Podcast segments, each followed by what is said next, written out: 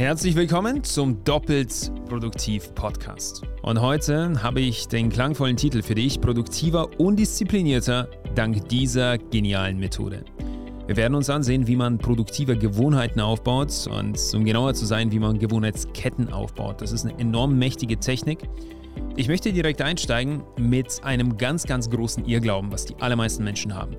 Und zwar, dass etwas Bestimmtes, Großes in ihrem Leben passieren muss, damit eine Veränderung stattfindet. Beispielsweise, ich muss mir unbedingt jetzt diesen Neujahresvorsatz setzen, dann werde ich es auch schaffen. Oder ich brauche diesen bis ins letzte Detail ausgearbeiteten Trainingsplan und dann werde ich es mit meinem frühjugendlichen Elan wieder anpacken und dann ziehe ich es durch und dann wird sich mein Leben ändern. Das ist ein großer Irrglaube. Das ist so, als würde man beispielsweise einen Eiswürfel betrachten und nehmen wir mal an, es ist minus 10 Grad. Und jede Temperaturveränderung bis zum Nullpunkt sieht man nicht. Ist ja auch klar. Beispielsweise von minus 10 auf minus 9 Grad, minus 8 und so weiter. Es passiert absolut gar nichts, bis irgendwann dieser Punkt erreicht ist, minus 1 Grad, 0 Grad und dann fängt der Eiswürfel an aufzutauen oder spätestens bei plus 1, 2 Grad. Das ist das Problem unserer menschlichen und sehr eingeschränkten Wahrnehmung. Das heißt, dieser kumulative Effekt, der vorangegangen ist, wird nicht gesehen, obwohl er genauso wichtig war und jede Erhöhung um einen Grad natürlich dazu beigetragen hat, dass der Eiswürfel dann anfängt zu schmelzen. Was ich damit sagen will, ist, das ist eine Aussage von James Clear, der eben das Buch oder den Weltbestseller Atomic Habits geschrieben hat. Systeme sind wichtiger als Ziele. Das ist das, worum es geht. Es geht, ein System zu entwickeln, wo nach und nach die Temperatur angehoben wird. Die Resultate werden kommen, garantiert. Ja, das ist dieser Irrglaube von uns Menschen, dass eine kleine negative Handlung keinen Effekt hat. Ja, das ist das, was wir nicht sehen. Aber wenn ein Mensch übergewichtig ist, dann ist es in vielen Fällen die Kumulation negativer Gewohnheiten oder besser gesagt kleiner angehäuft, also kumulierter negativer Entscheidungen, Handlungen und entsprechend Konsequenzen. Das heißt, wenn wir uns äh, das Thema Produktivität ansehen, dann bringt es zum Beispiel sehr wenig, sich ein Ziel zu setzen und zum Beispiel zu sagen, ich möchte jetzt mein E-Mail-Postfach auf Null bringen. Nehmen wir mal an, jemand hat, ähm, das passiert auch gar nicht so selten, Jemand hat 700 E-Mails im Postfach, teils ungelesen, teils gelesen, irgendwelche Newsletter, also alles zusammen durcheinander, 700 E-Mails. Ja, man könnte jetzt hergehen, einen Riesenaufwand betreiben, alles archivieren, durchgehen, entsprechende To-Dos rausschreiben und so weiter. Und dann ist das Postfach bei Null. Das ist großartig, das fühlt sich super an. Das Problem ist nur, das bedeutet nicht, dass der Mensch auf einmal ordentlicher geworden ist. Viel sinnvoller ist es, ein System zu installieren. Merkt ihr das? Ich sage es nochmals, Systeme sind wichtiger als Ziele. Das heißt, das Ziel ist nicht, das Postfach auf Null zu kriegen in einem Ruck, sondern eher ein System zu installieren, wo man zum Beispiel sagt, pro Tag werde ich jetzt 50 E-Mails abarbeiten. Und das ist viel, viel sinnvoller, weil man Tag für Tag natürlich diese Gewohnheit installiert. Und am Ende wird das Postfach irgendwann bei Null sein. Aber man hat zudem auch gleichzeitig die Gewohnheit aufgebaut. Zum anderen ist das Problem, dass Ziele binär sind. Das heißt, entweder es gibt ein richtig oder falsch. Wenn du dein Ziel nicht erreichst, dann fühlst du dich mies. Auf der anderen Seite, wenn du ein System hast, also diese kleinen Babyschritte hast, dann wirst du tagtäglich kleine Siege einfahren. Das ist der Schlüssel.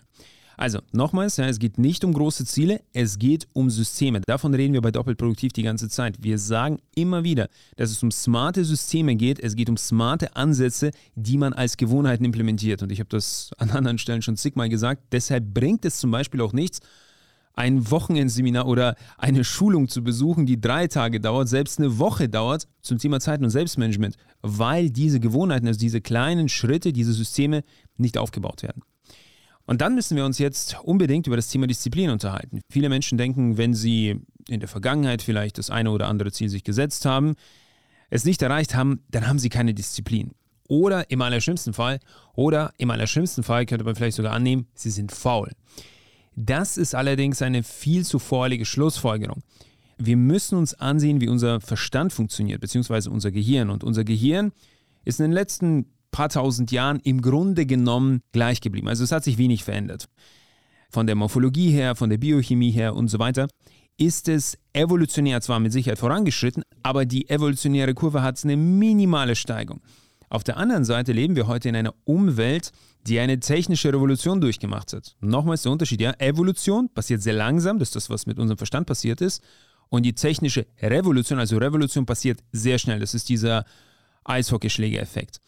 Und demnach ist es beispielsweise natürlich kein Wunder, wenn heute viele Menschen übergewichtig sind, weil sie einen Kalorienüberschuss speichern. Und wenn wir übermäßig viel Essen zur Verfügung haben, ja, dann essen wir das. Oder wenn es um schnelle Belohnungen geht, dann versucht das Gehirn natürlich diese Belohnungen immer wieder abzusahen. Das bedeutet, ähm, wenn die Schokolade da ist, dann wird sie gegessen. Oder wenn das Smartphone vibriert, naja, dann wird das in die Hand genommen, ohne groß nachzudenken. Und trotz dessen, dass man eigentlich nur die Push-Notifikation anschauen wollte, sind auf einmal 10 Minuten weg. Also, Wichtig ist auch in diesem Zusammenhang zu verstehen, dass nicht die Willenskraft entscheidend ist, sondern das Verständnis darüber, wie man positive Gewohnheiten aufbaut.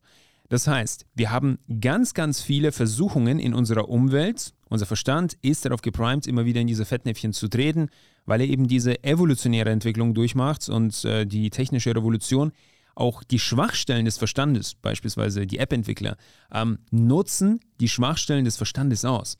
Und hier müssen wir hergehen und uns ansehen, wie Gewohnheiten aufgebaut werden. Im Wesentlichen kann man sagen, dass eine Gewohnheit sich in drei Etappen einteilen lässt. Den Auslöser, die Routine und die Belohnung. Wir könnten uns jetzt die einzelnen Punkte ansehen und ich könnte dir viel zu jedem einzelnen Teilbereich erzählen. Das ist zum Beispiel bei Doll Produktiv auch so, dass man Woche für Woche an diesen Stellschrauben jeweils dreht. Ich möchte auf den ersten Punkt jetzt einfach eingehen aus logischerweise zeittechnischen Gründen. Und lass uns eben diesen Auslöser mal genauer betrachten. Das heißt, wenn wir uns auf den Auslöser konzentrieren, dann macht es zum Beispiel Sinn, einen Auslöser für eine produktive Gewohnheit klar zu definieren und ich rate dir dazu, den auch aufzuschreiben. Es ist was anderes, als sich so ein nebulöses Versprechen zu geben. Wenn du es aufschreibst, ist es viel wahrscheinlicher, hat es viel mehr Sinn und Bedeutung für einen selbst. Und dann kann zum Beispiel man hergehen und ähm, ich gebe jetzt mal ein Beispiel außerhalb dieses Produktivitätsthemas. Man könnte zum Beispiel hergehen, wenn man Gitarre spielt und man möchte jeden Tag etwas trainieren, man möchte jeden Tag etwas üben, dann kann man die Gitarre nicht äh, vielleicht im äh, Schlafzimmer platzieren, sondern sehr prominent im Wohnzimmer. Vielleicht auch dafür einen extra Ständer besorgen oder man legt die Gitarre immer auf das Sofa. Das bedeutet, wenn man reinkommt, dann kann man diese schnell in die Hand nehmen und ein paar einfache Melodien spielen. Ganz, ganz simpel. Ja, es ist dieser spielerische Effekt, dass man immer wieder das Musikinstrument in die Hand nimmt und anfängt zu spielen. Das heißt, was wir hier versuchen, ist es den Widerstand zum Auslöser zu minimieren. Bei mir ist es zum Beispiel so, wenn ich nach Hause komme, ich habe Terrabänder immer im Wohnzimmer. Terrabänder sind grandios, zum Beispiel, ähm, wenn man Bizeps trainieren will oder die Schultern, dann ist es sehr, sehr leicht, damit die anfänglichen aufwärmenden Übungen zu machen. Wenn ich das dann gemacht habe, eine Minute, dann ist es viel, viel leichter, zu den Hanteln zu greifen. Und diese sind bei mir, wie du es dir denken kannst, ebenfalls im Wohnzimmer platziert. Ja, sieht vielleicht nicht allzu schön aus, aber das sorgt dafür, dass man immer gleich zu den Hanteln greift. Also du siehst, wenn wir positive Gewohnheiten aufbauen wollen, dann ist das Erste, worauf wir unseren Augenmerk richten sollten, immer der Auslöser. Und den Auslöser sollten wir erstens so wählen, dass wir klar definieren, wann dieser ausgelöst wird, am besten auch zeitlich und den Widerstand dazu minimieren. Ich habe dir jetzt das Beispiel mit der Gitarre gebracht, aber lass uns jetzt mal mit diesem Hintergrund, mit diesem Verständnis ansehen, wie du deinen Arbeitsalltag produktiver gestalten kannst. Was man hier zum Beispiel machen könnte, ist es, die Belohnung rauszuschieben und als Auslöser, wenn man ins Büro kommt, beispielsweise sich zu sagen, mein E-Mail-Postfach ist immer bei Null und jetzt muss ich es auf Null runterarbeiten. Also es muss wirklich Inbox Zero erfüllt sein. Nehmen wir mal an, da sind drei E-Mails drin dann habe ich vielleicht 10, 15 Minuten Zeit, um diese E-Mails abzuarbeiten. Und wenn ich das dann gemacht habe, dann habe ich praktisch den Auslöser gehabt. Ich komme ins Büro, ohne einen Kaffee zu machen, ohne in irgendeiner Form sich zu belohnen, sondern die Belohnung kommt erst danach, nachdem ich bestimmte Aufgaben fertig gemacht habe. Erst dann belohne ich mich. Das heißt, der Auslöser ist ins Büro kommen. Die Routine ist dann die E-Mails abarbeiten, also sprich, Inbox Zero muss erfüllt sein. Wenn ich das gemacht habe, boom, dann habe ich schon mal die erste Belohnung in Form dieses zufriedenstellenden Gefühls einer komplett leeren Inbox. Und jetzt kommt der zweite Part. Das ist eben diese geniale Methode, die ich hier ansprechen möchte. Und zwar, wir haben von einer Aneinanderreihung bzw. einer Verkettung von positiven Gewohnheiten geredet. Das bedeutet, man geht her und knüpft an diesen ersten initiellen Sieg, also diesen kleinen Sieg, von dem wir geredet haben, eine weitere Gewohnheit an. Nochmals, ich komme ins Büro, ich arbeite die E-Mails ab, das Gefühl eines leeren Postfachs, das ist großartig und das ist gleichzeitig mein Auslöser für die nächste positive Gewohnheit und das ist ein Fokusblock. Und der Fokusblock kann beispielsweise so aussehen, in meinem Fall ist es dieser Podcast, den ich hier gerade aufnehme. Ich nehme mir 50 Minuten Zeit, um diesen etwas zu skripten und um diesen dann abzusprechen bzw. aufzunehmen. Also du siehst, es ist eine Aneinanderreihung von zwei sehr positiven aufeinanderfolgenden Gewohnheiten. Und bei einem Fokusblock, auch darüber sprechen wir ja immer wieder, ist es so, dass alles deaktiviert wird, alle Push-Notifikationen von beispielsweise Slack an meinem MacBook. Äh, genauso sind alle Push-Notifikationen, beziehungsweise das Smartphone ist sogar im Flugmodus. Der wird alles beiseite geschoben und es wird dieser Podcast aufgenommen. Wenn ich das dann gemacht habe, dann kann ich mich belohnen und beispielsweise mir einen Kaffee in unserer Küche holen oder ich mache einen kleinen Spaziergang. Das ist Habit Stacking in Perfektion. Das heißt, man nimmt eine Gewohnheit, die möglichst einfach ist, wie beispielsweise diese zwei, drei E-Mails abarbeiten, die vielleicht über die Nacht oder in der Früh reingekommen sind, arbeitet sie ab, schafft damit den ersten kleinen Tagessieg, nutzt diesen als eine Art Sprungbrett und macht dann den ersten Fokusblock. Und jetzt muss ich auch noch, wo wir über das Thema Gewohnheiten reden, unbedingt das Thema Umgebung ansprechen. Das ist so dermaßen wichtig, dass man seine Arbeitsumgebung auf Produktivität ausrichtet und primet. Ich werde im Anschluss an diesem Podcast ähm, Teilnehmermeinungen einfließen lassen, wie wichtig das ist. Das ist den meisten nicht bewusst, dass Arbeitsplatzarchitektur einen so hohen Stellenwert für deine Produktivität hat. Und wenn du das richtig machst, kannst du diese Widerstände, also sprich diese Reibungspunkte, wo es dazu kommt, dass man doch sich dann ablenkt, dass man doch anfängt aufzuschieben und nicht einfach diese Auslöser als das nimmt, was sie sind und sie abarbeitet, enorm reduzieren. Ich möchte diesbezüglich ähm, hier etwas aufgreifen, das das Ganze wahrscheinlich sehr, sehr gut klar macht. Das ist etwas, was viel zitiert wird in der Verhaltenspsychologie als Beispiel, wie die Umgebung unsere Gewohnheiten beeinflusst. Und zwar war es da so, dass im Vietnamkrieg sehr viele Soldaten heroinabhängig geworden sind.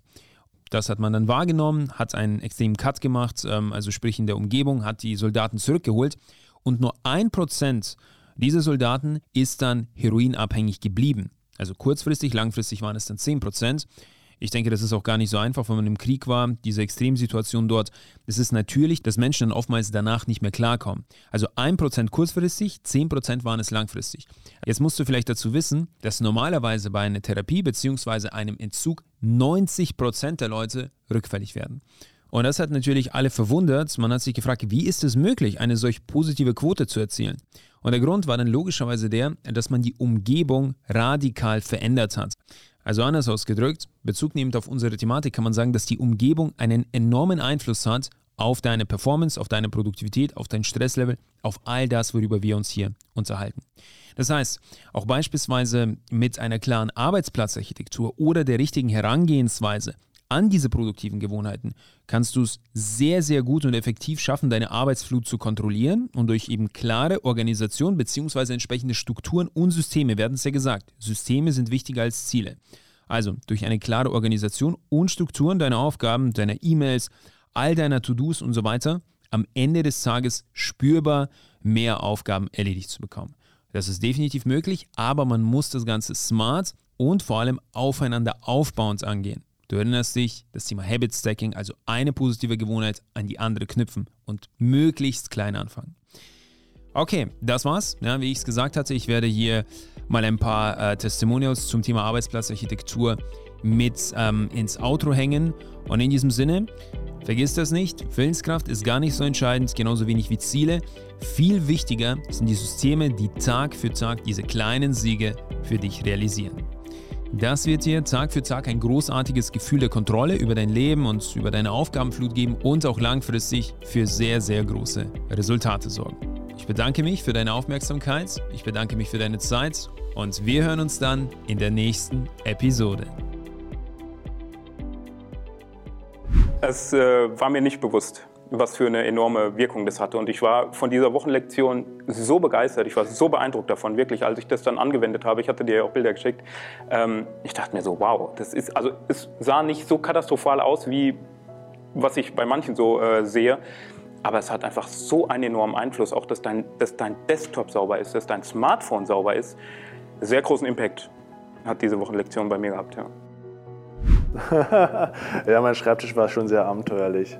Ähm, das war wie so ein, so, ein, so ein, Dschungel an verschiedensten Sachen. Also ich hatte vor mir den Laptop gehabt und links herum waren irgendwie unterschiedlichste Gegenstände. Ja, und das ist heute anders. Das ist einfach alles sauber. Weil ich genau weiß, und das habe ich auch in diesem Training gelernt, ja, du kannst keinen Fokus bilden, wenn um dich herum kleinere Aufgaben oder Ablenkungen sind. Das funktioniert halt einfach nicht. Und ich weiß ganz genau, ey, bevor ich diesen Arbeitsplatz verlasse, muss das Ding sauber sein.